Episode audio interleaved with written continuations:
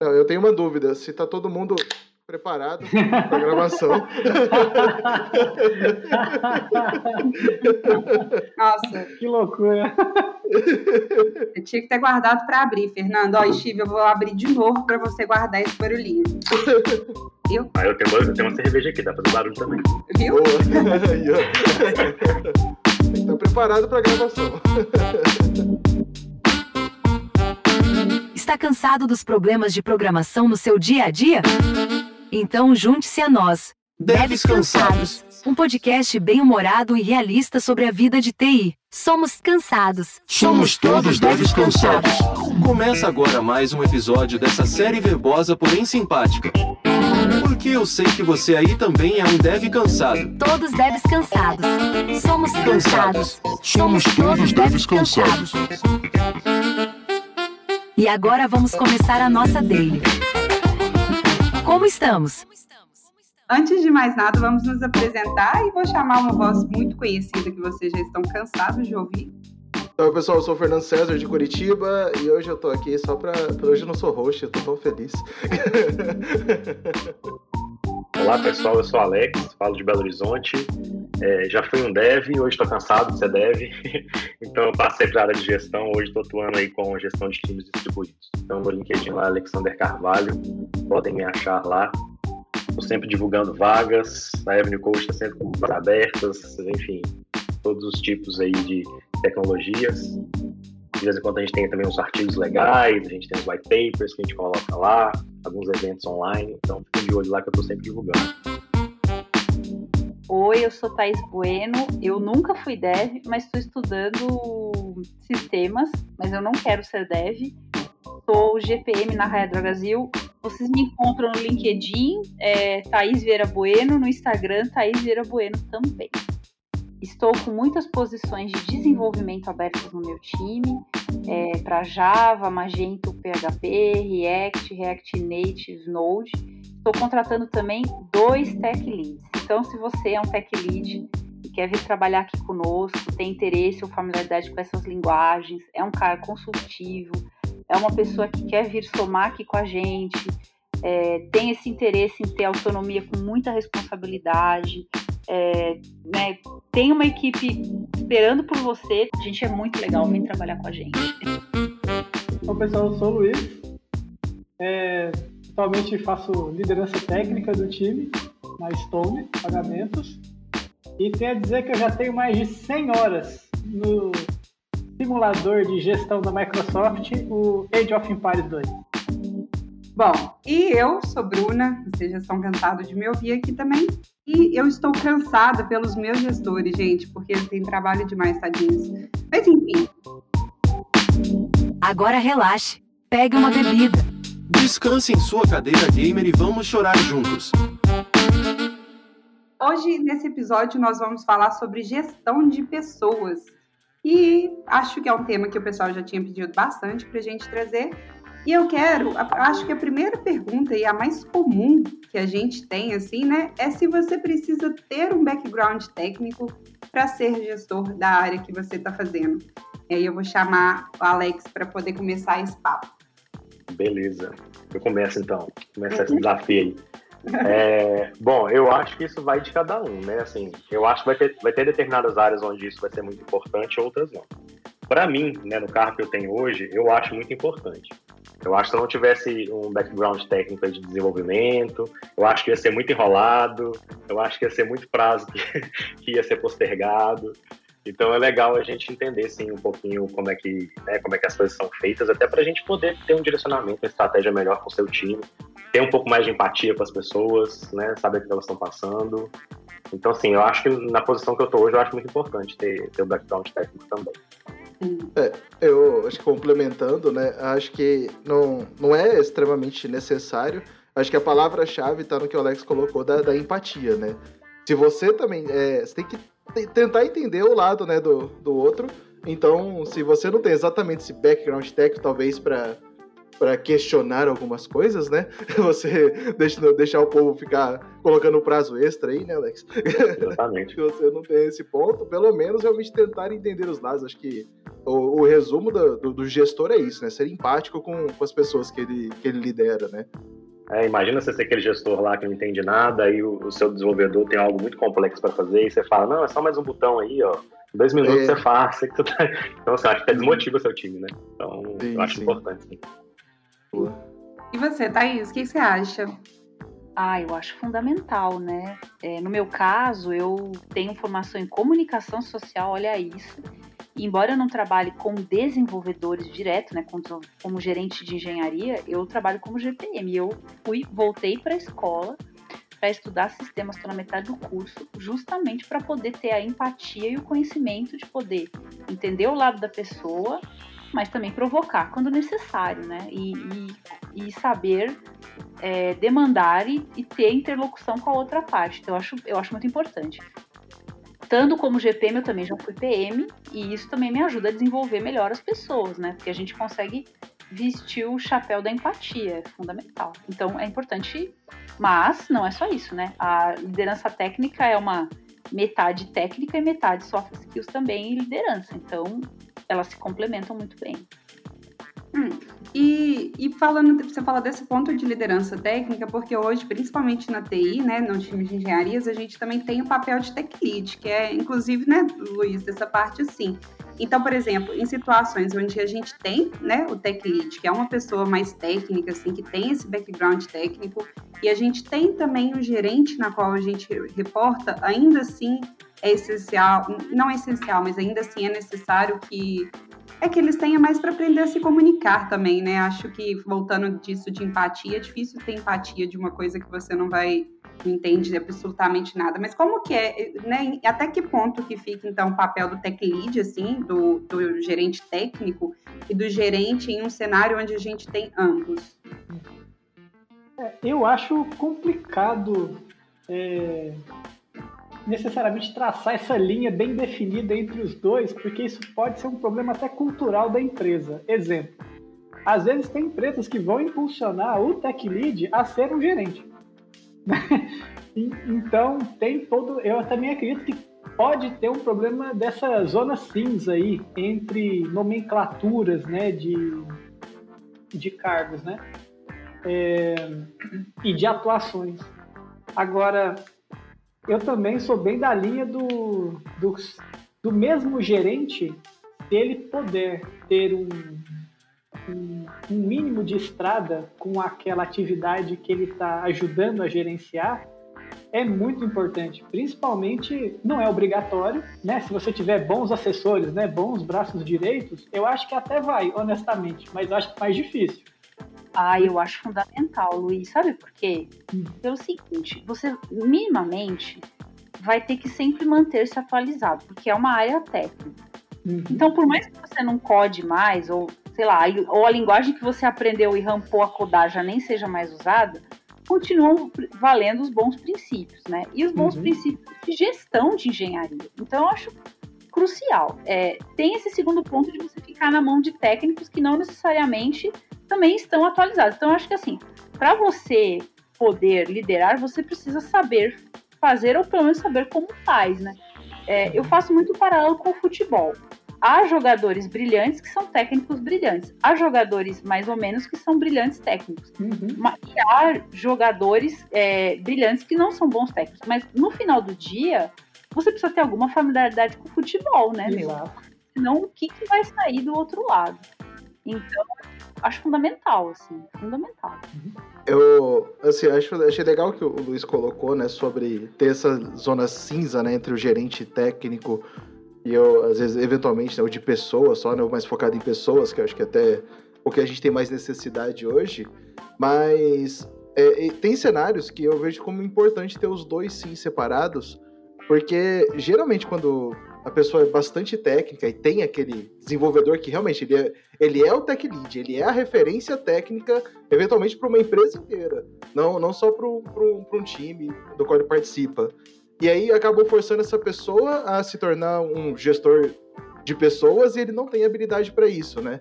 Então, esse é o cara que ele vai ser, uh, o, aqui, os braços direitos né, que foram ditos, uhum. ele vai ser um excelente braço direito de um gestor de pessoas, efetivamente. Uhum. Ele vai ser o cara que vai dar todo esse suporte técnico. Então, é, eu acredito que tem cenários, sim, que faz bastante sentido quando, justamente, esse tech lead ele não tem é, essa skill, ou essa habilidade, ou não tem vontade também de desenvolver essa habilidade de gestão de pessoas, né?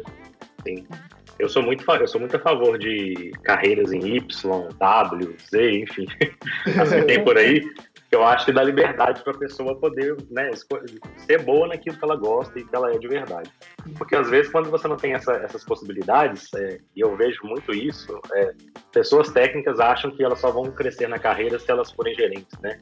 Ah, eu só estou crescendo na minha carreira, se eu for um gerente, eu tenho que largar a área técnica. Eu acho que não é assim. Eu acho que, principalmente empresas onde o, o técnico é importante, o gerencial é importante, você pode ter ali pessoas com cargo de tech lead, arquitetos, que são tão importantes na empresa como uma pessoa que faz gestão, né? Então eu acho que tem essas opções aí, eu acho bem bacana, assim, eu acho que é uma liberdade profissional poder navegar onde ele gosta mais. E eu também acredito que, engraçado, hoje em dia a gente vem, aí o Fernando é um agilista, ele, esse modelo do ágil, né, ele modificou muito a estrutura organizacional, né, das empresas. Então, o que antes era como se fosse uma grande pirâmide, né, hoje está tudo muito separado em, em, em, silos, né, vamos dizer assim, né, em squads, em tribos, né, que tem outras propostas, tem outras pegadas do modelo de gestão clássico, aí, sei lá, do, até do, do final dos anos é, 90, né, início dos anos 2000, inclusive. É muito diferente.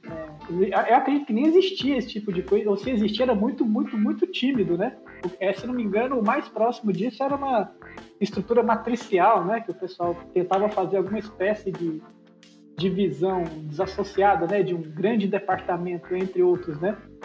Mas eu acredito que essa estrutura voltada ao ágil, ela também, de certa forma, ela só ajudou a deixar essa zona ainda mais cinza. Porque como é uma equipe pequena, imagina, oito pessoas, né?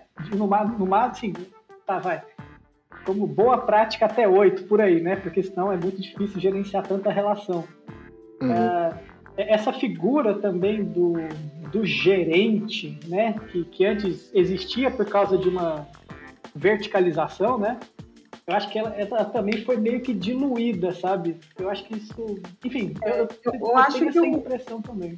O problema do ágil que a gente tem hoje, assim, e que querendo ou não, ele está majoritariamente na tecnologia, né? E acho que quando a gente vai para empresas que não são mais do ramo de tecnologia, a gente costuma encontrar muito desse, é, desse dessa, dessa carreira mais empírica, em que é realmente você só cresce na carreira se você se tornar gerente, né? E assim, acho que o Fernando agilista aí talvez sabe falar mais, e apesar do ágil abordar, inclusive ele ter nascido, se eu não me engano, fora do, da tecnologia em si, é, eu acho que a gente fica um pouco limitado nesse, né, dessa, é, inclusive do background técnico mesmo, que eu acho que hoje você encontra gerentes com background técnico mais na tecnologia é, tanto que a maioria das empresas que não são de tecnologia, você vai encontrar pessoas que são especializadas em gestão de projetos em si e acabaram indo para essa área de gestão e pararam em gestão de pessoas depois. É, fizeram especialização em gestão de projeto e pessoas, mas eu ainda acho que ela é uma coisa muito é, de, da TI ainda, sabe? Principalmente por conta do ágil mesmo. Eu acho que essas empresas que têm é, principalmente esse estilo de, de carreira é, em Y e etc., ainda é da tecnologia. E aí, é, isso é inclusive até uma outra dúvida da pauta para os gerentes, assim, é como é que a gente pode abordar temas, né, abordar esse tipo de gerenciamento em empresas que não são do ramo de tecnologia, por exemplo, que é, são empresas, posso dizer assim, mais tradicionais. É, é, mas o que você quer dizer com isso? Você quer dizer como é que a gente aplica essa, essa, essa abordagem em outras empresas também? Exato. Que não são de TI. Exato. É, eu, eu acho que isso aí vai um, um papel muito importante também do RH, né? Enfim, a gente vai ter que. É, tem a ver com a cultura da empresa, mas também quais as ferramentas ali que o RH vai ajudar a disponibilizar para a gente poder fazer isso. Eu acho que isso é muito importante. É, eu acho que o Ágil, assim, eu acho o Ágil fantástico, é, eu acho que agrega muito valor, e eu acho que você consegue sim aplicar essas metodologias em outras empresas, mostrando o valor que isso traz, tá? Uhum. É, principalmente numa geração que quer tudo muito rápido, né? A gente brinca aí, né? Que vocês brincam sempre com sênior de dois anos. o pessoal quer, quer tudo muito rápido e o ágil meio que traz isso. Quando você tem metodologia ágil de empresa que é realmente ágil, é, a, a, forma como você avalia as pessoas, a performance, isso também tem que mudar. E que é um desafio uhum. também, né? Você já está aplicando isso numa área onde que não é TI. Então, eu acho que é o mesmo desafio de aplicar numa empresa que não é de TI. Eu acho que é mostrar o valor e mostrar o que pode trazer, entendeu? De benefício para a empresa. Uhum. É, acho que sobre isso, né, é, é engraçado a gente associar, né, a gente ter essa, essa visão, mas quando a gente, quando surgiu, né, a agilidade, em momento algum foi dito justamente sobre cargos, sobre pessoas, sobre, na verdade não sobre, sobre, sobre pessoas, tipo, não foi dito sobre cargos ou sobre responsabilidades e papéis e, e reconhecimento por isso. Foi dito sobre comunicação, sobre valor, sobre é, fazer a coisa certa da maneira certa, né? E, e a gente, e assim, aí a hora que isso chegou para as empresas, foi necessário encaixar isso tudo dentro de uma estrutura que já existia, né? E aí você pega as anomalias, né, do, do, do, cara que era gerente de projetos automaticamente virar Scrum Master num lugar que nem usa Scrum. Mas ok, entendeu? Acontece. Acontece as anomalias aí, né? Mas, mas assim, é, a, gente, a gente precisa encaixar, né? Inclusive, existem né, empresas hoje, e aí você vai, se você olhar realmente pro, pro lado do ágil e tentando encaixar isso aí dentro de gestão, aí o pessoal é, criou grandes frameworks para isso, para encaixar essa hierarquia. Então você fala de safe, você fala de less, você fala, tipo, sei lá, ágil disciplinado da IBM, que pelo amor de Deus a IBM, até nisso quis meter o dedo dele, mas, mas, é... e cara, e, e, as empresas adotam e a gente tem que fazer funcionar, né, então, então a gente, enquanto agilista, a gente vai bater lá na, na base de do que, que é o ágil, então voltar a fazer as coisas certas e realmente delega pro RH, pro departamento pessoal essa questão de cargos e, e salários e responsabilidade sobre cargo. E a gente foca justamente na parte de pessoas, entendeu? Qual que é o papel daquela pessoa dentro daquilo que está sendo proposto, né? Então é deixar de chamar de departamento e, e aí juntaram um monte de gente de cada departamento e chamaram de squad, né? E acharam que isso aí ia dar muito certo. tiveram, tiveram essa ideia brilhante. mas, mas assim, né? A gente hoje, enquanto agilista, e é o que o mercado precisa, né? Eu não, não vou negar que hoje o mercado busca justamente o, o agilista com experiência em gestão justamente para lidar com as pessoas que estão realmente sendo reposicionadas tendo que aprender a fazer diferente o trabalho que eles já faziam. E, e aí, tipo, a gente fala, né, a, a, o pensamento Lean, né, surgiu da indústria automobilística, não tem nada a ver com, com tecnologia, e a tecnologia abraçou isso muito bem, e, agora a gente tem que levar isso de volta, né, para as outras áreas, para outros departamentos. Então é, é, um, é um desafio também de reensinar as pessoas como elas devem fazer o trabalho delas, né? E é difícil, porque elas sabem fazer, elas só não sabem fazer do jeito que se espera agora. Então Gente, é. As pessoas não sabem, mas o Fernando ele estava lá na fábrica da Toyota quando ele aí, já tem 30 mil anos, tá? Ele já, já fazem 84 anos. Ah, e quando ele fala de mercado é porque ele estava lá quando o mercado foi criado. Ele recebeu as cartinhas do Ford, né? Aquela coisa. É, mas, Fernando, de piadinhas à parte, é, eu concordo muito com essa parte que você falou, é, principalmente sobre o ágil. Eu sou uma pessoa que, eu, que assim, é, eu acho que principalmente quem já ficou mais dos métodos cascata ou cascatágio, como a gente chama aqui no Devs Cansados, né?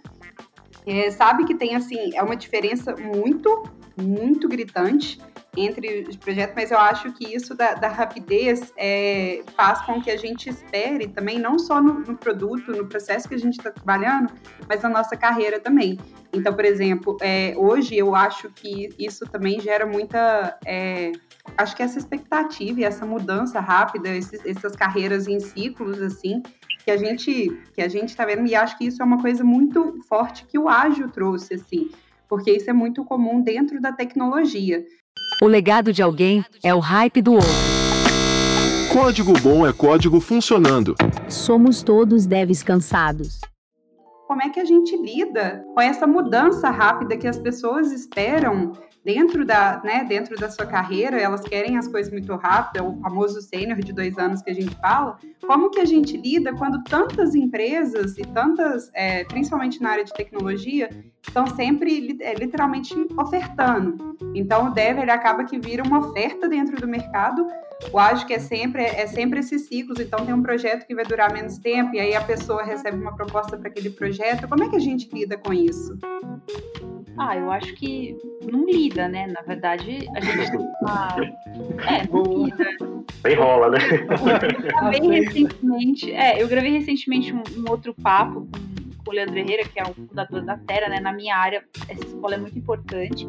E assim, é, eu falei, cara, tem demanda para tudo isso? Falou, Thaís, tem, porque a, a gente está no meio de uma transformação digital para as empresas tradicionais, o mercado startup florescendo, a mão de a demanda por mão de obra, né, pessoa deve só aumenta. E assim, é uma lei de oferta e demanda. Quanto mais pessoas a gente precisa, mais o mercado infla, né? E é bem que isso. E a gente tem um outro cenário, né? No caso das pessoas de desenvolvimento, design e mesmo product managers, a gente vê também as pessoas sendo assediadas por empresas de fora, né, para trabalhar remoto. Então, eu acho que não, não lida.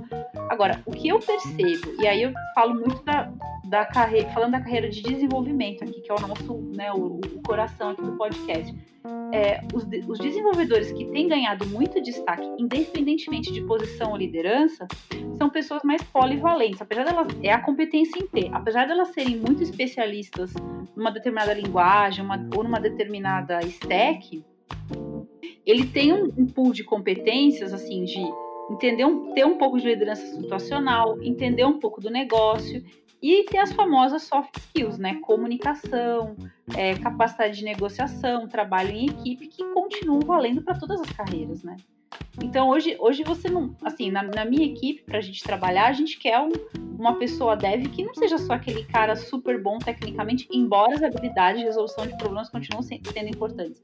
Mas, mas sempre se espera algo a mais, né? E isso vai fazer a diferença para todos os contextos mas o mercado está aquecido e o poder hoje está mais na, de barganha e, e salário está mais na mão do desenvolvedor. Tech lead gerente de engenharia, gente, assim, pra, eu, a gente tem bastante gargalo de contratação, bastante. E hoje a gente vai falar com uma pessoa, oferece né, uma proposta, a pessoa, não, peraí, eu tô fazendo algum processo, vou escolher. É meio leilão mesmo, não lida com isso. O mercado está aquecido e está muito bom, né, para as pessoas de desenvolvimento. Que bom, fico, fico bem feliz, você pessoa que está ouvindo aí, saiba que o poder está na mão do trabalhador hoje. Concordo 100% com a Thaís. Viu? E não tem muito o que falar muito, né? Antes de qualquer querer, tem a, a mão do mercado, né? A mão invisível do mercado, né? Que a rapaziada gosta de tocar o terror. E não tem o que dizer. É, e é cíclico isso, né? Então, eu acredito que, né, até por causa da. Né, né, quando eu falo eu acredito, não foi uma conclusão, obviamente, que eu cheguei sozinho. Muitas e muitas, muitas pessoas, é, na verdade, estão replicando, né?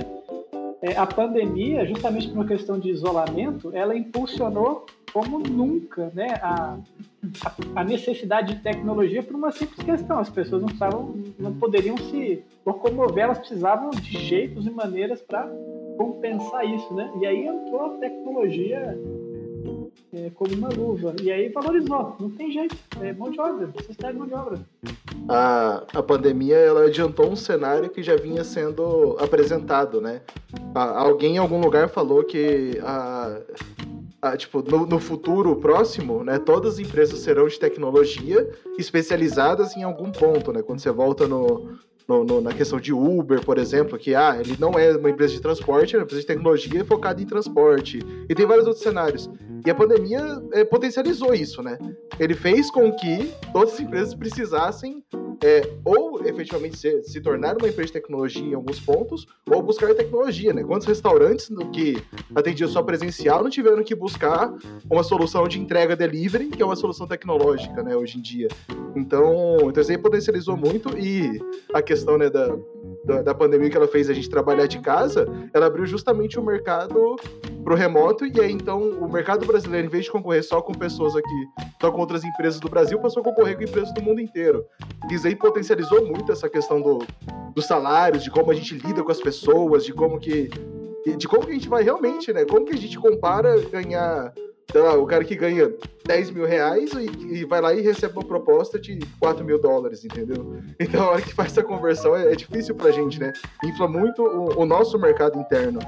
E, e, aí cabe a gente realmente trabalhar, de, de, voltando então na gestão de pessoas, né? Cabe a gente trabalhar na motivação dessas pessoas. O que que a gente, o que que eles realmente estão buscando, e, e, eventualmente, assim, a gente vai cair na, na, na naquele cenário do, do, cara que tá só querendo ganhar mais dinheiro. E beleza, irmão, vai lá. Entendeu? Não, não sou eu que vou decidir isso por você. E, até, e a gente. E até, Fernando, eu, tenho, eu tenho uma visão assim meio cyberpunk, assim, sem zoeira, cara, do, de um futuro não tão distante. Que é o seguinte, o mercado ele dá um jeito de se regular. Não tem jeito. Ou seja, onde tem deficiência de mão de obra ou alguma coisa, ele vai dar um jeito de ocupar aquilo porque ele precisa daquilo. Né? O que, eu quero dizer com isso? Inteligência artificial. Ou seja, a gente já está vendo alguns algoritmos surgindo aí, já aplicados diretamente ao desenvolvimento de software. E aí fica a provocação, que é o seguinte: até que ponto os grandes players de mercado que precisam massivamente de mão de obra não vão investir muito, mas muita grana em IA justamente para tentar tapar esse buraco aí, sabe, de mão de obra de desenvolvedor. É, claro que a gente sabe que uma IA não é como um filme, né? Não é o Exterminador do Futuro que está correndo atrás de você, né? não é isso? A gente sabe. Mas vendo, por exemplo, um, um GitHub Copilot funcionando hoje, em 2021, né, já é já é algo que traz um, alguma alguma curiosidade de como é que isso vai ficar logo ali, né? Ou seja, uhum. não só por uma questão de competitividade, mas será também que os grandes players não vão investir como para também tapar esse buraco de mão de obra, né? Como tendo a IA como um pair programming, por exemplo. Uhum, uhum. Complexo isso, né? Se quiser saber mais sobre AI, temos um episódio sobre isso. Só voltar um É verdade. Alex, perdão, você ia falar? Não, não, foi que isso é bem complexo. Nem, nem sei opinar sobre isso, não. Aonde que isso vai chegar, não. Não, mas assim, e, e, até a gente pensando um pouco sobre transformação digital, né? O que, que é transformação? É, eu acho que as empresas, eu acho que nesse momento agora, tá todo mundo correndo atrás disso, tá todo mundo vendo a importância é, eu acho que algumas empresas com o tempo pode deixar isso um pouco de lado. Eu acho que as que veem que isso é realmente importante, elas vão continuar. Mas enfim, toda ideia, todo produto, ele tem um ciclo, né? Ele vai ter o um ciclo de pico dele, vai ter um platô ali, depois vai começar a cair, e outras coisas vão ter que surgir. E aí eu não sei onde que essas empresas vão colocar esse dinheiro todo, né? Porque eu acho que eles estão investindo muito na construção de produtos, que depois vai ser só manutenção, depois esse produto pode morrer. Eu não sei como é que o mercado vai se comportar isso. Eu acho que hoje realmente eu acho que o dinheiro está tá determinando tudo. É, eu acho é um desafio para a gestão hoje. Eu acho que plano de carreira, é, ambiente é, descontraído, aquele tudo que startups né, falavam que era importante, eu acho que hoje está indo para não está sendo considerado. Eu acho que o pessoal hoje está muito no dinheiro. Mas essas pessoas vão ver com o tempo também que não é só dinheiro que traz felicidade, né? É, e, eu, eu aí... acho que tem um ponto, assim, até desculpa te cortar aqui. Eu vivi um pouco os dois mundos, sabe? Grandes empresas e startups. E a gente sabe que o mercado das startups está aquecido mesmo e o dinheiro está de fato imperando. Mas também sabemos que existem bolhas, né? E, e momentos. Então acho que tem um pouco isso. Agora, tem um outro ponto que é interessante, né? O capital ele sempre se reinventa. Eu não sei nas empresas de vocês, mas eu, eu tenho de três a quatro turmas por ano de formação de pessoas de desenvolvimento. Nas, nas quatro, três diferentes linguagens que a gente usa, tá? Então, assim, as grandes empresas estão começando a formar os seus talentos internos para suprir falta de mão de obra, né? Então, acho que, assim, por exemplo, como a gente teve esse movimento nas metalúrgicas nos anos 50 e 60, para formar pessoas que trabalhavam com as máquinas, né? A gente está tendo esse movimento no desenvolvimento. E eu acho que de novo, a demanda continua sendo maior do que as ofertas, do que a oferta, mas as grandes empresas estão se preparando. E a gente sabe o que acontece, né? Em algum momento elas vão estar mais preparadas e os, o júnior de hoje, que vai ser o sênior de amanhã, provavelmente está sendo formado também. Até mesmo porque aqui entre nós, né? A gente sabe que não precisa de curso superior também para ser uma pessoa desenvolvedora. Então esses programas de formação, eles são muito valiosos para as empresas. Eu acho que isso aí é, esse, esse é um ponto assim, estratégico, eu acho, hoje para as empresas. Quem está vendo isso, está investindo nisso, tá? Igual você falou, eu acho que vai, daqui a um tempo vai, vai ser o diferencial. E é, é as que se prepararam realmente. Uma das coisas que eu acho também é que, assim, igual nós, temos, nós estamos tendo um boom de contratação, a gente também está tendo um boom de pessoas que estão interessadas em entrar na área de tecnologia. Então, daqui a alguns anos, vai refletir todas as pessoas que decidiram migrar e começar a estudar a área de, é, né, a área de desenvolvimento para poderem ter. Então, eu, eu acho que a bolha também daqui a um tempo ela vai equilibrar de volta, porque muitas pessoas demonstraram interesse na área de tecnologia. Se você pegar o número de pessoas que optaram em fazer uma graduação ou cursos de tecnologia aumentou bastante, então a gente está tendo um boom de pessoas que estão entrando na tecnologia agora também. Então isso vai ser refletido daqui a alguns anos. Então a gente, né, acho que para é, essa, o, essa inflação, inflação, ah, enfim, esse a forma como está agora, eu acredito que daqui a uns anos vai voltar a ser equilibrado. Não é uma coisa que vai ficar para sempre porque muita gente está entrando na área agora. Tem uns caras que não tem, ainda não são tão otimistas quanto você. tem uma rapaziada que já se pronuncia de dizer o seguinte, olha, é, tem, que eu já escutei depoimento de empresa muito grande, com um cenário bem mais é, menos otimista, falar, olha, daqui a dois anos nós teremos o, o legítimo caos de mão de obra. Eles falam que não é nem hoje, é daqui a dois anos. É, mas como eu não tenho a referência é, do, do, artigo, nem da pessoa certinha, né? Então eu nem vou, nem, nem, vou repassar. Mas sim, tem essa rapaziada que não tem uma visão tão otimista. E talvez, também... se, talvez seja um problema, tipo assim, de mão de obra sênior, mão de obra especialista. Sim. De achar no mercado, né? De procurar é, pessoas prontas já.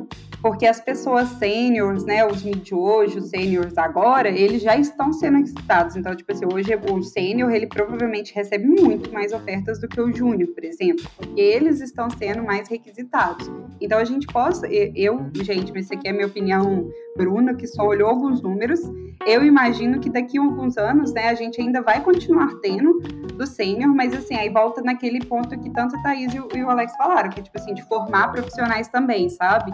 Então você pode estar treinando é, júnior e trainees hoje na empresa para daqui a alguns anos você, você formar essa mão de obra também. Mas isso aí já vai muito da estratégia da, da empresa em si. Hum, é, é engraçado, né, sobre a necessidade do, do sênior. O negócio é que a pessoa que, que em algum momento chega a ser sênior, e é o que a gente fala que não deve descansar do sênior de verdade, ele, quando ele vai para algum lugar novo, ele não vai também só pela grana, ou só, ele vai pelo desafio, ele vai pela motivação, ele já vai já mais preparado, diferente de. É lógico, como eu disse, tem momentos que você tá indo só para ganhar o dinheiro mesmo e tudo bem, entendeu? Segue a vida. Mas o, o sênior mesmo, ele, tá, ele vai para um lugar onde realmente ele acredita que ele vai poder somar. Ele não tá indo só pra, porque ofereceram tá, 300 reais a mais do que ele ganha hoje em dia, né? E então, então acho que o, o ponto importante né, sobre isso é que a, a empresa ela tem que ser atraente para um sênior. Ela tem que realmente oferecer coisas que ele vai poder é, usar as habilidades dele. A gente volta lá no ponto da motivação, né? Como que a gente motiva tanto as pessoas internas, quanto motiva outras pessoas a virem trabalhar com a gente, né? O que, que a gente apresenta, o quanto a gente expõe isso pro, pro mercado e tal, para poder então atrair essas pessoas, né? Todos os desafios que a gente tem aí para para lidar, né? Daqui para frente, mais ainda, né? Mas já, já tá no nosso dia a dia isso. É um bom ponto mesmo, porque eu acho que as pessoas mais sêniores, elas realmente, assim, dinheiro atrai, mas eu acho que desafio ainda chama atenção. Acho que o desafio é o que faz ela decidir ali se ela estava em dúvida, sabe? Mas o pessoal mais jovem, não. O pessoal mais jovem, ainda, eu, ainda, eu ainda acho que o dinheiro é o que chama, entendeu? Sim, sim.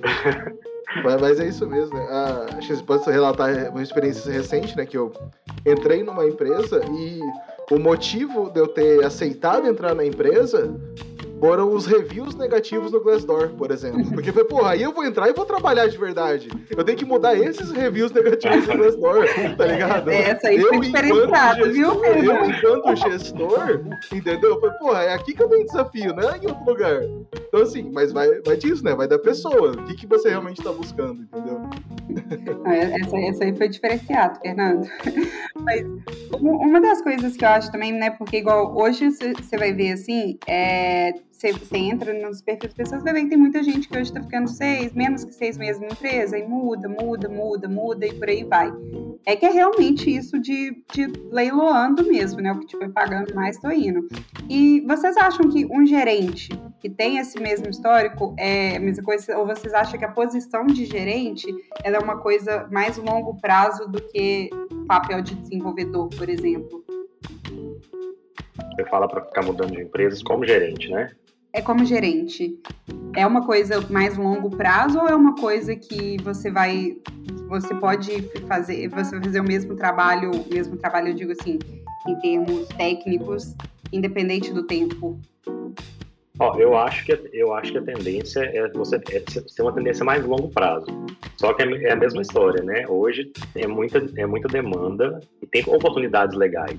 Então eu acho que tem oportunidade também para os gerentes trocarem de empresa. Eu lembro uma época que a gente olhava currículo, se a pessoa ficou em três empregos, seis meses, a gente nem considerava. E hoje não tem como fazer isso, né? Uhum. Hoje o mercado está assim. Então, assim, eu acho que tende a, a ficar mais tempo, mas eu, eu, vejo que o mercado tem oportunidades para começar a mudar isso também. Olha, no meu caso, assim, o que, que eu percebo, né? Mas isso também é o meu viés eu vejo que existe uma coisa chamada curva de aprendizado, né? E a curva de aprendizado passa por a gente solidificar conhecimentos, viver ciclos e acumular experiências. Eu tenho minhas dúvidas se uma pessoa que muda de emprego a cada seis meses, ela aprende alguma coisa de fato. E, e eu, eu mesma mudei muito de emprego na minha vida, por, às vezes algumas vezes até que não dependeram só de mim. O mercado aquecido também foi um, um dos fatores. Mas o que, que eu vejo? Eu vejo que a gente tem ciclos de aprendizados e que a mente humana tem, tem limites do quanto ela pode aprender mudando de contexto toda hora. Uhum. Então eu não, eu não sei, assim, eu acho que é, é, diferente de consultoria, que não é uma área técnica, né? Consultoria, consultoria de, de, de management, que você troca de projeto e aí você tem uma curva de evolução. Eu entendo que a área técnica não é bem assim. E que você precisa de ciclos de aprendizagem, plantar, colher, solidificar conhecimento, passar para o próximo nível.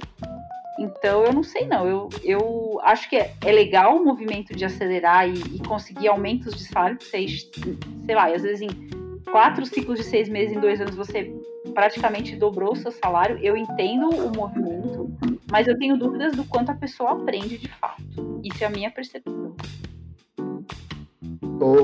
Assim, aí eu vou colocar aqui um contraponto, então, que é sobre essa mudança. É, tem tanta. Nesse momento, tá?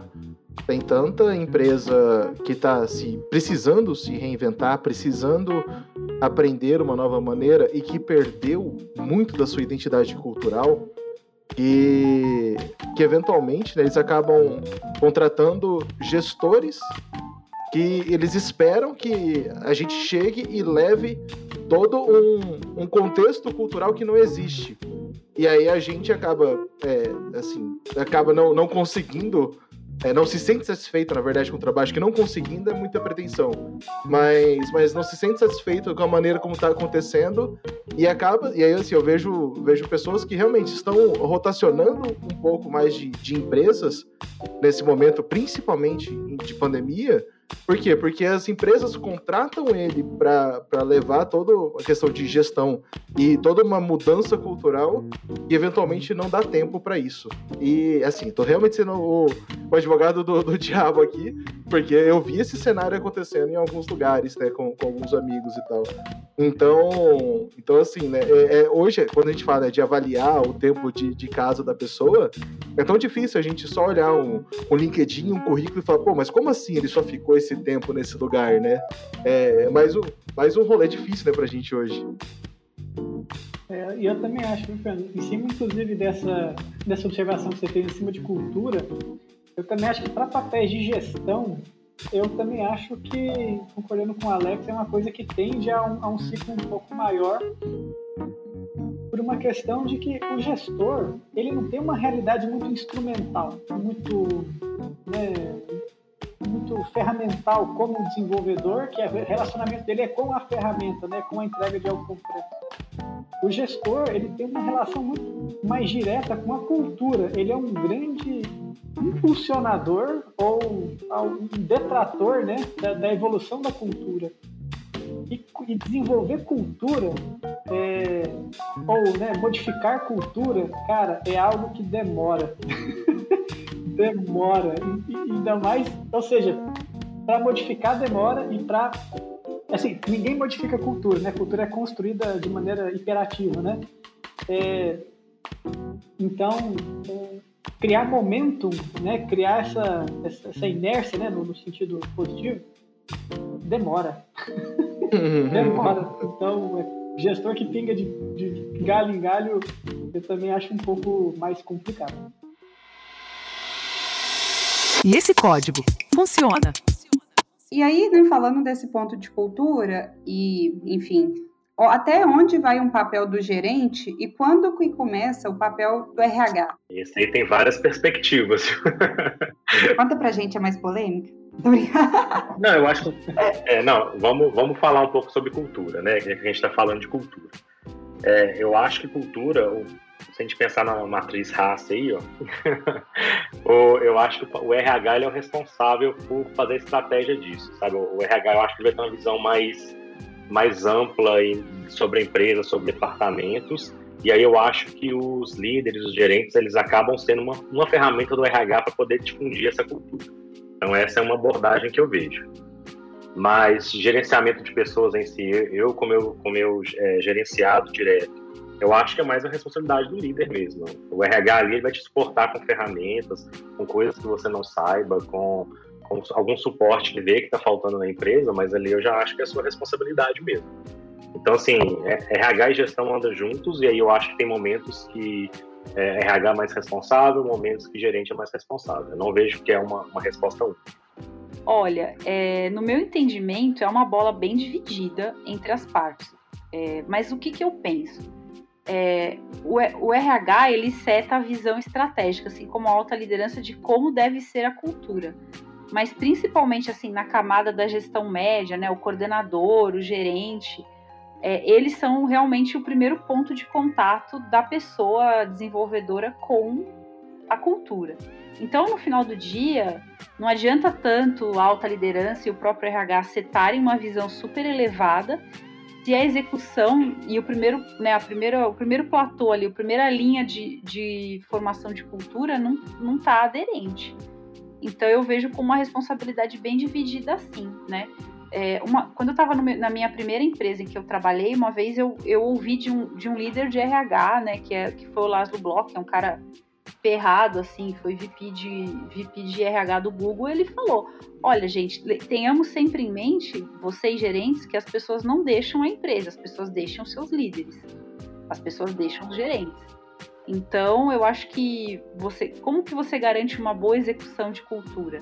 Que você promove as pessoas que têm aderência aos valores, que você não prega uma coisa e faz outra, né? Que é a que a gente conhece como cultura de parede. Então eu, eu vejo com uma responsabilidade bem dividida, mas é responsabilidade da alta liderança do RH promover e trazer pessoas com aderência à cultura que vão trabalhar os valores, porque senão não adianta. A gente começa, é, você começa a ter incoerência dentro da própria organização. É, é, é, legal isso, né? Que até o pessoal reclama muito hoje né, dos processos de seleção. Em algum momento tem aquela parte do RH que eles falam de fit cultural. Mas isso é importante pra caceta pra gente, né? É muito. É importante que venham pessoas. Se a empresa já tá já com uma cultura bem definida né, e bem clara, é importante que já tragam pessoas que entendam do que a gente está falando, né?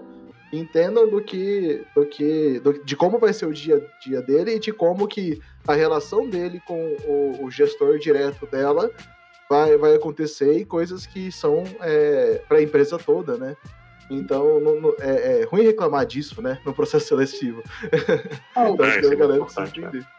E, é... e, dando minha opinião, assim, como dev, que, é, que tem um gerente, eu falaria que, assim, é, principalmente em empresas maiores, assim, você tem um contato muito menor com o RH.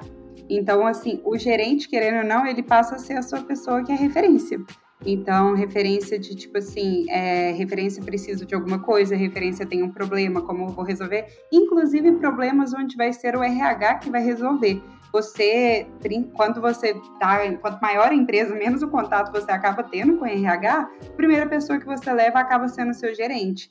E acho que quando você tem um gerente que não tem um, um fit cultural, né, que não que não está de acordo com a cultura que a empresa propõe, você acaba dando uma experiência muito ruim para o funcionário. Isso na minha perspectiva de, de quem, de manager, né, de, de gerenciado, assim. Então eu acho que vale muito mais. Não vale não. Os dois têm valor, gente. Mas enfim, vale é, ter um, um, gerente que está, que está disposto, sabe, que está preocupado, que é, e que está disposto àquela cultura do que ele está prezando, do que ir direto. A não ser, eu acho que é muito direto para o RH quando você tem empresas menores, porque sei lá, essas empresas que têm muito, milhares de funcionários, eu imagino deve ser um, o contato com o RH deve ser ainda mais fechado, sabe? Eu acho que mais hierarquizado, né, Bruno? Mais hierarquizado, é. mais separado é isso. E eu acho que quanto menos hierarquizado, mais flat é a organização, acho que mais a gestão, gestor de RH começa a se misturar ali, entendeu? Começa a ficar uma, uma área cinzenta. O que é legal, não é ruim não, pelo contrário. E isso que você falou do, do empírico é melhor ainda, porque quando a gente está numa gestão empírica, né, que é aquele que hoje o papel de gerente faz aquele papel mais de chefe mesmo, de mandar e etc., você, você como funcionário, você acaba ficando sem o que fazer, porque você não tem um contato tão próximo com o RH e o seu gerente faz mais um papel de chefe, né, de, daquele, da pessoa que está te mandando, do que a pessoa que está te ouvindo. Assim, eu acho que, na, na mesma mesma perspectiva de gerenciado, eu acho que o gerente também tem que fazer aquele papel, acaba sendo um líder também, né? Uma pessoa que vai te, ajudar na sua jornada dentro da empresa também. É, faz, na minha opinião, isso aí é, é fator chave. O gerente, ou líder, né? O, o, o gestor da equipe, ele é o o primeiro a esse, tem que ter esse comprometimento com a sua equipe, né? Não só por uma questão de humana, né? É interessante né, você querer que as pessoas sejam melhores a cada dia, mas até por uma questão de sucesso do departamento. Né? Então, se o gestor não impulsiona isso, é complicado, tanto do ponto de vista pessoal quanto de performance, né? De número mesmo. Se você acha que reuniões podem ser substituídas por e-mails ou mensagens, acesse o site debescansados.com.br. E quais que foram os desafios que o home office trouxe né, no gerenciamento de pessoas? Porque eu imagino que quando você está lá no presencial, até vendo as coisas assim, você tem mais uma noção, né? No home office a gente também a gente acaba não é, vendo a pessoa e a gente acaba nem tendo aquela percepção de como as coisas estão. Tá. Como que, que, o, quais os desafios que o home office trouxe e como que a gente aprendeu a resolver eles? A gente aprendeu a resolver? Essa é a primeira pergunta, né? Eu acho a primeira pergunta é a gente já sabe já como resolver isso. Dever né? de casa, perguntar a todos os, os gerenciados. E aí, você acha que o home office foi melhor? Não, se, se você perguntar isso, todo mundo vai responder que sim, home office é muito melhor. Mas sobre home office, agora sobre gestão, é, é, é complexo, né? Isso daí, eu. Do, do, do meu histórico, né? Eu, eu sempre trabalhei com, empre, com empresas com, que tinham times híbridos. Então tinha gente que ou estavam em cidades separadas, ou tinham vários escritórios em cidades separadas, isso aí já demanda já uma estrutura é, tecnológica, né, de alinhamento entre, entre essas pessoas que já estão separadas, ou também tinha vários casos de times híbridos mesmo, que tinha gente que ia para o escritório e tinha gente que trabalhava de casa. Então, o, o, home, of, o home office, né, a pandemia, obrigou todo mundo a ficar em casa, mas essas, essas tecnologias é, tinha momentos, né, vamos pensar assim, que e elas eventualmente excluíam um pouco esse pessoal que já estava em casa, nessas empresas por onde eu passei, né? Elas de alguma maneira excluíam, às vezes ficava um pouco perdido, e obrigou isso a se consolidar, né? Obrigou a gente a, a ter uma maneira de con controlar, entre muitas aspas, tá? Por favor, mas ter uma maneira de, de suportar, né, todo, todo esse, esse ambiente externo. E, e aí, assim, eu enquanto gestor, né, com com pessoas de outros times, tinha, eu tinha momentos com o time que estava em outro lugar, com as pessoas que estavam em casa. E, e aí, beleza, né? No dia a dia virava, sei lá, uma conversa por semana, um negócio, e a partir do momento que tá todo mundo em casa, a, a primeira coisa que aconteceu foi que a minha agenda lotou de conversas com todo mundo o dia inteiro. E acho que todo mundo sofreu com isso, que a, a pandemia gerou pra gente caos na agenda, né? Gerou pra gente é, reuniões o dia inteiro, intermináveis. E, e acho que assim, né? Até hoje a gente tá brigando para resolver isso, né? O que que gera tanta reunião, o que, que gera tanta conversa. É o ágil. E... eu acho que eu vou mutar a Bruna aqui rapidão. Mas posso falar, é uma queixa lá no meu time. Os desenvolvedores reclamam bastante. Ah, meu Deus, mas é que o ágil não me deixa tempo para codar. Isso é muito. Então, olha, gente, eu acho que tá precisando do agilista lá, hein? mas, mas posso falar, assim, de verdade também? O que, que eu percebo? É, tem que ter um pouco. Eu não sei se é o brasileiro. Aí eu não sei, gente. Eu acho que é um pouco a cultura do brasileiro. Porque assim, eu trabalhei fora, em outro contexto, tudo bem, não era área de, de produto, mas eu percebia que tinha uma, uma agenda muito clara para as reuniões e as reuniões começavam e terminavam no horário. Isso sempre foi uma dificuldade de, de cultura brasileira. E eu acho que com o remoto, a cultura de reunião só aumentou. Então, de fato, se você é uma pessoa desenvolvedora ou mesmo uma pessoa de produto, você tem que parar, você tem que montar um relatório, você tem que montar uma apresentação, você tem que escrever uma história. Se mais de 50% do teu dia tá, tá em cerimônia ou em reunião, é um problema, né, cara? Vamos, vamos ser francos, é um problema. Porque tem que ter os pomodoros, os tempos de produtividade também. E eu acho que. E outra, né? É, desenvolvimento é resolução de problemas. Então, no final do dia, se, se tiver uma agenda muito carregada de reunião, é, que horas as pessoas vão realizar o trabalho, né? Eu acho que é. Eu, eu tô aqui vestindo o chapéu é. da empatia também, entendeu? Mas sim, é que antes sim. também tava todo mundo do lado do outro, né? Então você tinha um probleminha que era simples, você falava, como é que resolve isso e tal, vocês discutiam ali.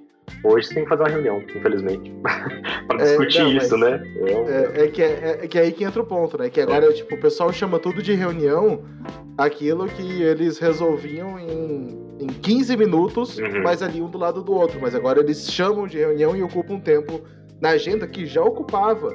Eu acho que, que entra muito aí sobre é, o que acontece. É que também, né, aí já já eu entro no segundo ponto do pior disso, mas já ocupava, a gente já tinha já nosso tempo do dia com, com interação.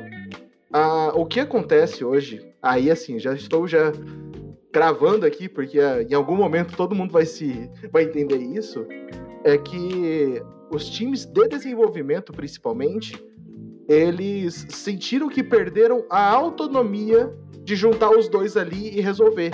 Aí eles precisam chamar um gestor, chamar um tech lead, chamar uma terceira pessoa para validar aquilo que antes eles resolviam sozinho. Então, aí é o meu diagnóstico atual do excesso de reunião que essas pessoas vêm tendo é justamente o sentimento de falta de autonomia. Em algum momento eles até têm essa autonomia, eles só não estão aplicando isso porque eles sentem que eles precisam envolver mais pessoas porque agora eles estão distantes um do outro.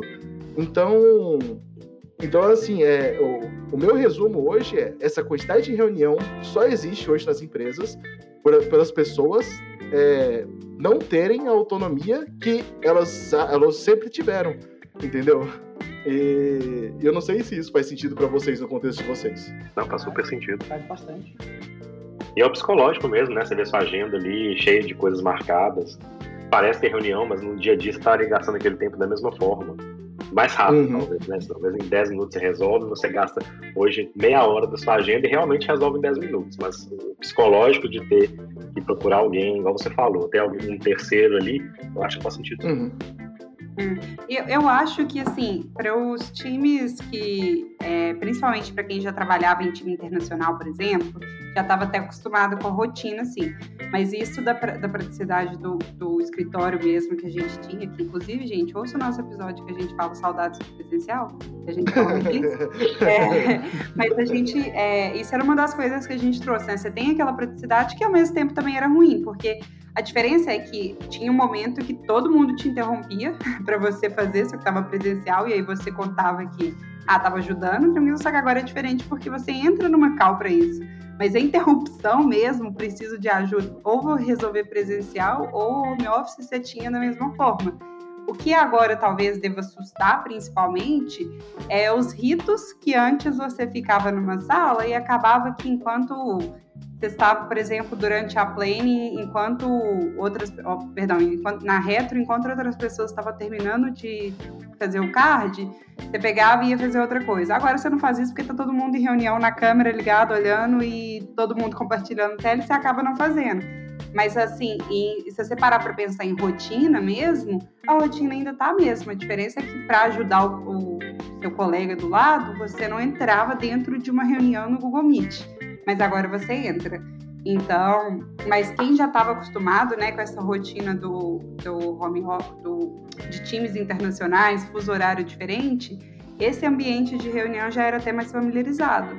E aí, voltando para o escritório, a gente vai ver que não vai ter reunião marcada mais assim no calendário, porque vai ter gente te interrompendo o tempo inteiro, pedindo alguma ajuda. Assim. Então, era, é a desvantagem. Tipo assim, ó, no, no, home office você tem gente te mandando mensagem o tempo inteiro, no presencial você tem gente te cutucando o dia inteiro. Então, eu acho que eu, eu parando para pensar na minha rotina assim mesmo, eu não acho que mudou tanto tem uhum. invites assim no calendário, mas que se eu tivesse presencial também teria a mesma pessoa me pedindo ajuda, sabe? E eu vou adicionar então o último ponto aqui, que é a, a tecnologia revolucionária para todo mundo que está aqui que é reclamando de reunião. E aquela reunião que poderia ter sido um Slack, tá ligado? Você mandar uma mensagem no Slack. É, e o Slack, se você mandar uma mensagem, ela é a definição de reunião assíncrona. Entendeu? Começa a chamar de reunião assíncrona, que todo mundo vai entender ah. que também é reunião. Ah, você manda uma mensagem, na hora que eu puder, a pessoa responde. Mas, mas posso falar? Tem muita é. reunião que poderia ter sido um link de Figma, um link de Fluent. Então, uhum. então acho que uhum. tem na hora um pouco da gente assumir um, minha visão, tá? Duas uhum. coisas. Protagonismo na vida. É, você é dono da sua agenda. Repita comigo. Você é dono da sua agenda. Tem um curso muito bom chamado Gestão do Tempo, Get Things Done. Para quem não conhece, ele saiu de um livro. É, quem dá aqui no Brasil é a Call Daniel. Você, você, gestor, se você não sabe gerir a sua agenda, você não tem capacidade para gerir um time. Isso é muito sério. Muito sério. Uau, vou colocar como slogan. Essa é a primeira coisa. Não, gente, Peter Drucker, gestor eficaz o gestor tem que gerir a agenda. Acho que esse é o primeiro ponto. E o segundo ponto, é, eu bato muito isso com os meus times. Não que eu bato, mas assim, eu reforço muito. A gente precisa começar a criar o hábito de documentar, porque muitas reuniões poderiam não ser reuniões com uma documentação de confluência, uma documentação de FII atualizada, que vale para todos, né, gente? Eu acho que desenvolvedores, produtos e designers. Vai além. Luiz, fala aí como tech, como dev. dev que documenta, é, Luiz? Pelo amor de Deus, se você falar, Luiz, que a regra tá no código, eu vou ter um treco aqui, hein?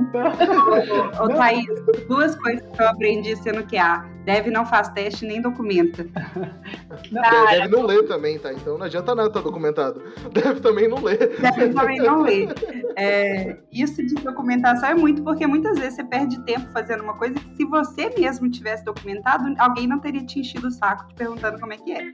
Então fica a dica aí pro futuro, galera. E eu concordo muito com a Thaís, viu, cara? De verdade. Eu acho que também estimular esse, esse senso de responsabilidade em todo mundo, porque no fim do dia, a, a, no fim do dia é um time, né?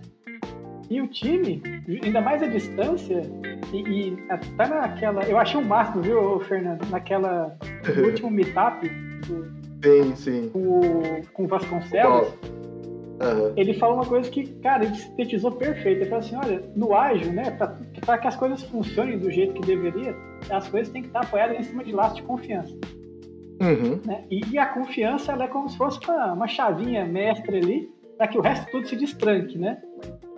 Só que Sim. a confiança ela não é também você ficar de braço cruzado e imaginar que o mundo vai acontecer, que você também tem que fazer a sua parte, como parte do acordo.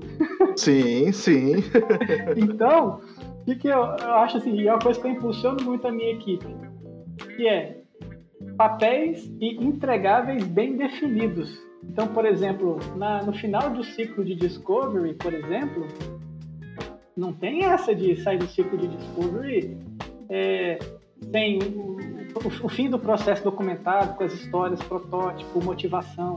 Não é só uma reunião no, no Meet e tá tudo certo. Né? É, é uhum. é, passar essa bola redonda pro próximo. Né? Porque quando você passa essa bola redonda pro próximo, Você não, é, não precisa de uma outra reunião. não precisa. Então, então eu, vou, eu vou questionar então de novo o advogado diabo aqui. Mas se eu vou passar uma bola redonda pro próximo, isso daí não é cascata, Luiz? eu, tenho, eu, tenho, uma opinião, eu tenho uma opinião um pouco romântica sobre isso. Não, mas aí ah, são os acordos do time, não é? O, do, o Dor e o Dodge, que o time entende como feito e. Exato. É, isso. Esses acordos de time não é, não é cascajo, não é. É tipo assim, o time concordou que ao final do processo de discovery o entregável é isso, isso e isso. Portanto, uhum. ele vai mandar um link de. Ele, sei lá, é um link de Figma, é um print.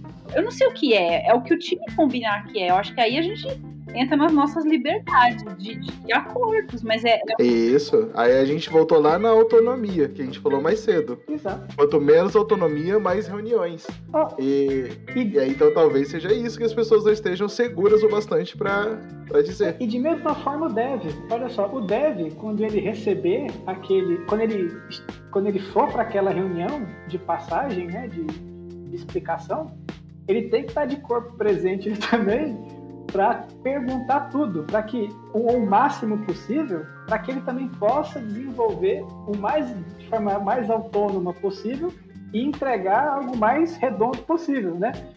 Uhum. Então aí, ou seja, com essa consciência de é, eu tenho responsabilidade, né? Ou seja, eu não estou só eu preciso fazer isso porque o próximo vai precisar de mim, né? Desenvolvendo esse laço de confiança, Cara, eu acho que isso é um, é um puta de um motor, assim, sabe? De verdade mesmo. Sim. E isso é um puta cancelador de, de Mas eu acho que isso volta muito naquele ponto que a gente estava falando também de. É, a gente tá falando, nem sei se a gente falou. É sobre desenvolver pessoas, né? Porque assim é, tem pessoas que são muito técnicas, que elas literalmente só querem programar, tipo assim, elas querem conversar, só querem falar, só querem ficar o dia A gente até brinca que é o Dev que coloca o fone de ouvido noise canceling, a blusa do Iron Maiden e fica o dia inteiro lá Ah, aí, Bruna, a gente vai voltar. A gente vai voltar também.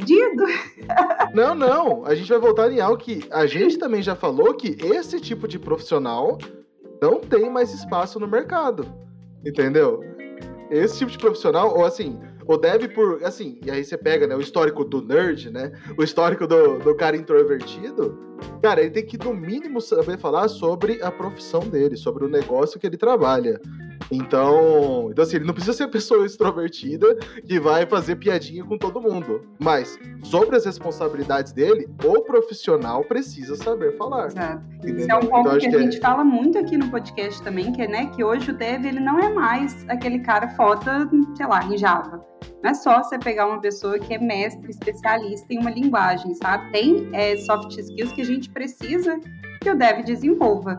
Mas é a gente que ajuda a desenvolver? É o agente gestor? É a gente gerente de pessoas? Sim, sim. a gente ajuda, né? A gente não vai é, modificar a pessoa, a gente vai impulsionar ela, né? Ou, nem, eu acho que esse termo também não é muito bom, impulsionar, porque só impulsiona quem quer, né? A gente vai dar, enfim, vai ser um, é, como é que eu posso dizer? Ao ambiente necessário, né? Exato. Cara, você vai limpar a pista e dar o equipamento, mas quem vai correr é ele. Tipo, no fim do dia, é, é, o, é, o, é a motivação e o desejo, além das habilidades de cada um. Mas eu acho que enfim, eu não, eu não vejo mais espaço para esse perfil daqui a uns 3, 5 anos, assim, muito franca. Porque no final do dia, cara, é, é uma, a nossa economia está indo para um, um lado cada vez mais intelectual e de, e de relações entre pessoas. É, então eu não vejo, mas de novo, né? Posso estar bem errada, bem, bem errada mesmo. Até porque o mercado anda aquecido e no final do dia, né? É... é isso que eu ia falar, eu concordo com a Thaís que é mais pra frente a gente vai ver que realmente não vai ter espaço, mas eu acho que hoje já tá fazendo sua inscrição na universidade lá, o pessoal tá contratando. Pra hoje, hoje, já, não, vamos ser hoje, não tem Se como. você é desenvolvedor, caiu o RG na porta de uma empresa, você, você, entra, você faz matrícula na universidade e já ganha uma vaga de Gente, trabalho. É, tá muita demais, assim, sério mesmo. Somos cansados. Somos todos devs cansados. Devs cansados. Somos todos devs cansados. Como que a gente desenvolve, né? Porque assim, é, eu acho que todo mundo aqui já lidou com esse perfil de pessoas totalmente introvertida é, e mais, muito mais técnica, mas como é que a gente desenvolve, não, né? Como gestão, assim, como que a gente desenvolve essas pessoas? É complexo, tem gente também que quer ser desenvolvido, né? Tem gente que é aquilo ali que ele gosta. Assim, eu acho que a gente tem que dar um ambiente, tem que dar oportunidade, tem que mostrar, tem que incentivar, guiar, mas vai chegar no ponto que realmente depende só da pessoa, que é a motivação dela, e a motivação é de cada um. Sim, e isso daí é, é, é, interessante porque a gente, assim, a gente se esforça, né? A gente vai lá e realmente conversa, assim, é, a gente fala que, eu, né, enquanto agilista, eu falo que agilidade é sobre pessoas, né? Não é exatamente, não, eu não vou chegar lá e colocar um processo e vai tudo funcionar magicamente. Eu preciso que as pessoas estejam engajadas em fazer da maneira que a gente está propondo, né? E isso, de maneira geral, né? Agilidade é isso. E, e aí você tem que, assim, eu tenho que passar algumas barreiras, inclusive do, do cara que não quer falar na, na daily lá, ele não quer falar o que, que ele tem que fazer, entendeu? Não quer falar que ele está sendo impedido de alguma coisa. Ele não tá, ele, por quê? Porque para ele, de alguma maneira, ele tá, não tá fazendo o trabalho dele. Quando ele fala que tá com um problema, entendeu? Ou, ou deve, principalmente deve sênior, inclusive. Deve sênior, é verdade. Dev Sênior tem medo de falar que tá com problema, que tá com dificuldade. Vão a merda, seus filhos das putas. mas, gente, mas aí, aí volta questão do contexto e da cultura.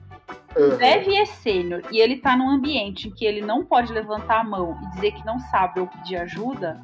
E cultura a gente tá dando pra esse cara também, entendeu? Será, sim, eu não vejo sim. só como o papel do cara, porque assim, ele já é sênior, ele já tem a posição, ele já conquistou isso ele tem que ter um ambiente de segurança psicológica para não só ele poder errar, mas ele poder atuar nos erros, mas ele poder dizer, eu não sei. Entendeu? Eu, e aí, como é que a gestão acima dele tá, tá lidando com isso também? É, se ele não sabe, quem que pode ajudar? Como que a gestão, o, o imediato superior, vai limpar a pista para esse cara para ele poder vencer essa adversidade que ele tá passando, sabe? É, aí, aí que aí a gente entra num outro ponto. E eventualmente esse cara nem é sênior, ele foi contratado como sênior, Thaís. E aí, entendeu? Aquela, o famoso sênior de dois anos, ele ganhou esse cargo de sênior, entendeu? Mas ele não é de verdade. E isso daí é o que mais acontece hoje nas empresas. Por quê? O sênior, sênior, entendeu? De novo, o sênior de verdade, como eu disse lá atrás, ele tem essa segurança, ele tem essa habilidade. Eu preciso. Ele, geralmente tem, tá? Não vou falar aqui. Têm, eu não tô sendo generalista demais. Mas tem muita gente que ganha essas posições. Por quê? Porque, aquela, né? Pra empresa pra pagar mais, tem que deixar de chamar ele de pleno e chamar ele de sênior. Porque é, aí, aí a gente volta lá no RH, no departamento pessoal, na legislação brasileira de contratações que demanda isso. Mas é, é, é essas pessoas a gente precisa desenvolver e mostrar e aí que entra talvez esse nosso perfil de gestor técnico, né?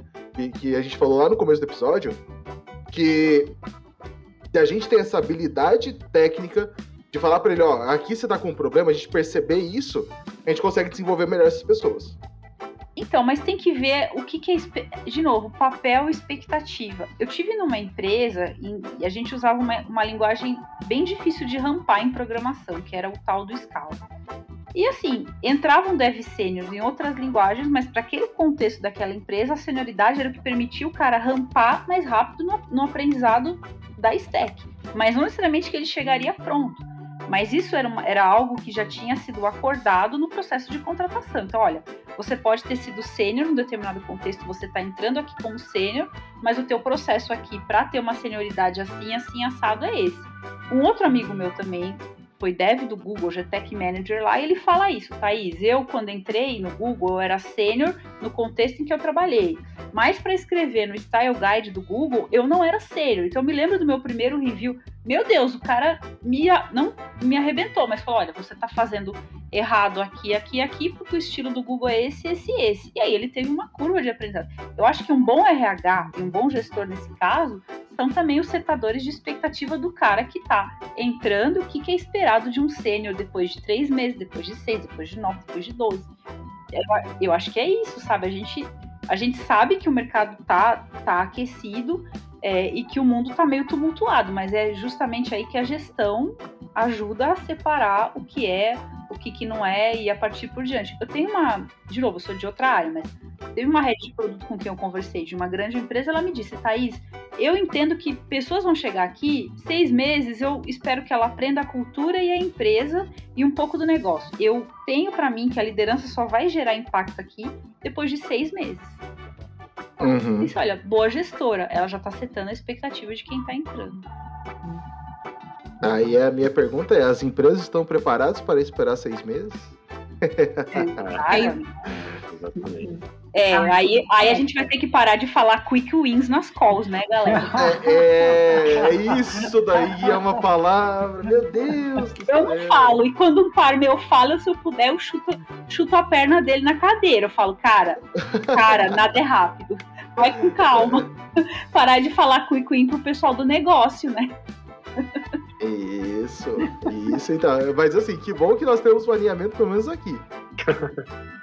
Nossa, gente, pelo amor de Deus, né? Não, sério, quando a gente fala de cultura e pessoas, não tem fórmula da Coca-Cola, né? É o que eu acho, pelo menos. Acho que a gente precisa ser muito, como, como liderança, né? Liderança técnica que somos, uns mais, outros menos. A gente precisa setar as expectativas. Eu me lembro que uma vez, eu sei que a gente tá estourando tempo, mas eu fui falar com o meu mentor, assim, eu falei, cara, esse time, pô, eles têm que entregar isso. Aí ele falou pra mim, Thaís, qual o capacity do time? Eu falei, misericórdia. Ele falou, Thaís, sem saber o capacity, não, não, não diga que é muito ou pouco. Saiba o capacity e trabalhe a partir daí. E a gente vê, às vezes, gestores super experientes sem ter uma noção de qual é a capacidade real de entrega do time. Aí a gente Uhum. não vai sair do outro lado, né? Enfim, pronto, abafo. é, é, é engraçado isso, né? Quando a gente. Quando a gente chega, inclusive assim, né? Como eu disse, né? Eu passei por processo e tal e entrei como gestor em recente, né? Em empresas. E aí a primeira coisa fala, ah, mas e como que a gente vai fazer pra mudar? Eu falei, cara, primeiro a gente tem que saber qual que é a capacidade do time, o que, que eles realmente são capazes de fazer. Eu preciso de métricas, eu preciso de insumo. O time já tem métrica? Não, então primeiro eu vou criar métrica, pra depois, então, te responder o que, que dá pra fazer, o que não dá. Vamos ser justo, a pessoa nunca, lev- nunca foi na academia, nunca fez musculação. Você vai colocar 100 quilos no leg press dela na primeira semana? né? Devs cansados. Código bom é código funcionando. Então junte-se a nós. Devs cansados. Somos todos devs cansados. Mas aí eu tenho um truque para você, o, o Thaís. Por exemplo, algumas pessoas, muitas vezes, é, a gente olha lá pelo currículo e a gente tá lá, nossa, 10, não, sei lá, 10 anos de experiência só em uma linguagem. Então é como se assim, como se a gente estivesse contratando um fisiculturista para vir para academia, sabe? Porque tem a expectativa que a gente tem, isso eu falo principalmente quem é, não é do time, ah, perdão, quem é do time de desenvolvimento e vai entrar uma pessoa que é mais especialista, então, assim, aí volta mais uma vez, eu acho que também no RH do que, que é esperado, sabe? Porque essa expectativa, assim, eu acho que a gerência pode até ter, mas ela não é uma expectativa que fica alinhada com o time. Então, o time, quando entra essa pessoa, ele fica, uau, tem. É que eu acho que assim, cada vez que você muda de contexto, você vai ter uma curva de aprendizado. Isso vale para todas as áreas técnicas, né? Agora, o- a senioridade vai te fazer passar por essa curva mais rápido. Eu acho que esse é o segredo. Talvez uma pessoa que tem 10 anos de desenvolvimento, ela vai ter um tempo X para rampar na nova empresa, enquanto que uma pessoa que tem 5 vai ter uma curva 2x, né? Eu diria que é mais ou menos isso. Mas assim, olhar com faixa. Eu ia falar que tem mais um fator aí, esse, no meu caso, né, falando de empresa de consultoria, que é o cliente, né? Então, muitas vezes o desenvolvedor está ali em contato com o cliente todo dia, e aí o cliente tem uma cultura diferente da empresa, né? No caso da minha empresa, e aí ele tem ele sete expectativas com a pessoa que não é as expectativas da empresa, e aí é uma outra camada ali que o gestor ainda tem que ficar de olho e tem que, né, balancear as expectativas de uma forma muito mais, muito mais forte. Esse é outro ponto ainda, para complicar tudo. E é, eu, eu imagino que, assim, da parte de perigoso deve ser mais tranquilo quando você é direto, mas esse de consultoria realmente tem esse problema. E também porque, querendo ou não, é, eu acho que quando a gente contrata pessoas para posições mais estratégicas, quando a gente contrata especialistas, quando a gente contrata- e etc., a gente espera que a pessoa seja esse papel. Mas aí volta, né, de alinhar e etc. E aí, por isso também que o, um- até um item que a gente falou antes sobre essa parte de pessoas que ficam muito pouco tempo de empresa, porque às vezes você realmente não teve o tempo de nem pegar o contexto da empresa, sabe? Nem pegar essa, esse, é, esse aprendizado que você só pegaria se você mais ao longo prazo, que é porque não existe esse quick wins que nem a gente estava falando. Mas como que a gente está alinhando isso? Será que a gente está alinhando? Porque na maioria do, dos lugares que eu trabalhei também, já tinha essa expectativa. Então você tem no máximo, muitas vezes é um prazo de três meses, para fazer todo é, né, o processo, para pegar todo o contexto, mas eles eh, já, já tive métricas, inclusive, de quantidade de merge request que você abria. Então, como que. E, e isso eu, eu, vejo, assim, principalmente hoje lá interagindo com o pessoal do Twitter, eu vejo que isso é uma cultura muito comum. Então, será que a gente está fazendo isso além também no dia a dia? Será que a gente está tendo essa cultura no dia a dia? Ou ela é uma coisa mais que a gente deseja ter? Complexo, hein? é que é, é engraçado, né, sobre, sobre isso daí, né? Você vai com comunidade de merge request e tal, e eu, eu, venho de uma época lá, há 84 anos atrás. Quando tudo era mato. que, que a gente, assim, tinha lugar que queria. O primeiro lugar que eu entrei, ele contava linha de código. Eu, enquanto dev, tá ligado? falei, meu Deus do céu. Aí, aí o tempo passa, né? As coisas evoluem, e aí surgiu um negócio revolucionário chamado pontos de função. Quem passou por essa merda sabe. Essa é polêmica. Fiquei especialista em cálculo de ponto de função, né, mano? Porra, eu tenho um curso de pontos de função aí, realizado nessa época. Aí, Rapaz, Topperson, só que não. Aí, e, então, assim, é, hoje, né, quando a gente fala, né, de, de, de, métricas, né, de busca e tal, a gente precisa realmente é, focar, assim, de volta, né, voltando lá nas bases da atividade, em coisas que estão realmente gerando valor, né? Então, a quantidade de merge request não gera valor porra nenhuma se não foi pro ar. Saca? Então é, é tanta, tanta coisa que a gente precisa reavaliar, né? Não adianta nada o cara fazer o melhor código do mundo e ninguém usar, né? A gente já falou isso aí várias vezes, né? E, Fernando, eu tenho uma, uma opinião que é um pouco polêmica também, que até dia eu respondi um, um colega no Twitter, ele falando que é o seguinte, cara, o, o bom gestor, é, é, métricas é importante, métrica é essencial. É, é, essa minha afirmação, ela em momento nenhum diminui a importância da métrica mas a métrica é saudável. Mas também o bom gestor, ele conhece seus liderados. Que é, o seguinte, uh, não é uma métrica de, enfim, de pull request que vai, por exemplo, é, enganar o, o, gestor se ele estiver realmente atento à equipe dele. Né? O gestor, ele conhece, ele ele sabe, ele, claro que ele não vai ter uma ciência plena, mas ele com certeza tem uma, uma boa noção né, do ritmo de cada um, do estilo de cada um, do que cada um realmente entrega. Né? Então, para também não ficar uma visão, acho que muito ferramentista, né, muito distante, muito fria, eu também queria colocar essa perspectiva de que às vezes o pessoal subestima o, o, velho, o, velho método, né? Que é o do olho, que é o do, do lado ali, né? Então eu acho que também isso existe bastante, viu, honestamente.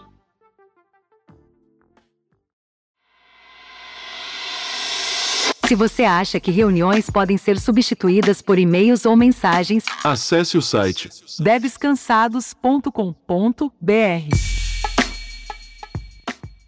Então, acho que o último ponto agora mesmo para gente, a gente falar, que eu acho que o que todo mundo do podcast quer saber, né, é como é que a gente lida com o ego.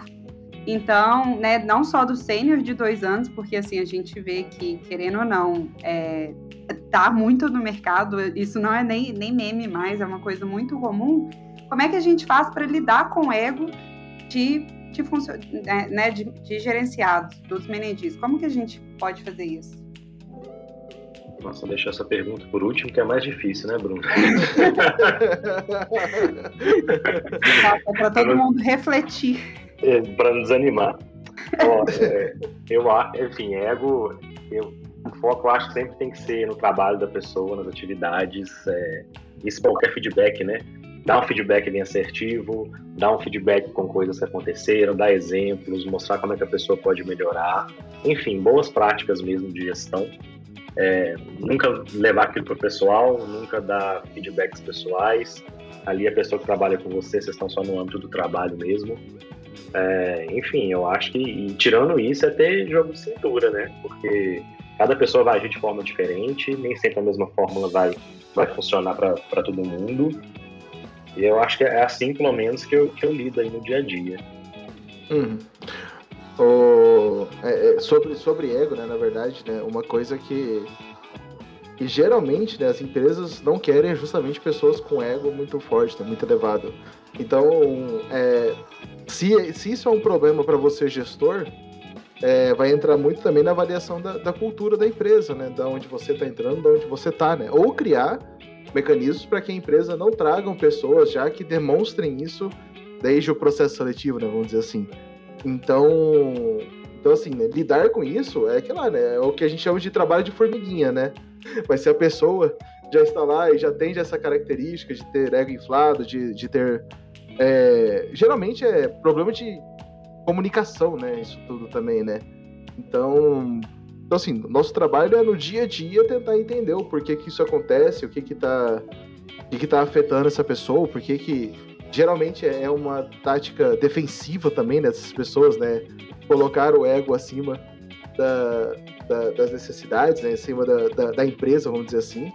Então, então, assim, é trabalho de formiguinha, é dia a dia conversar com as pessoas, usar as táticas, as técnicas que, que tiver buscar referência, estudar também, né, enquanto gestor. A gente fala que o dev estuda muito, mas o gestor, coitado, geralmente estuda coisas que ele nem sabia que teria que estudar um dia na vida. A gente que já foi dev, né, Alex? A gente que já veio Exatamente. dessa já, a gente teve que estudar comportamento pessoal, tá ligado? Como que, que a pessoa faz, por que, que ela faz algumas coisas. Então, eu também buscar referências, né? Se você chegou num lugar que isso já acontece, é, é, buscar referências de como lidar, né? E, cara, tem milhares de ferramentas para isso, a internet tem documentada milhares de maneiras para você responder, mas não é fácil e não vai ser. E se fosse fácil, não precisava da gente, né? É, e as pessoas, né? São pessoas, pessoas têm medo. Eu entendo que é uma grande defesa, na verdade.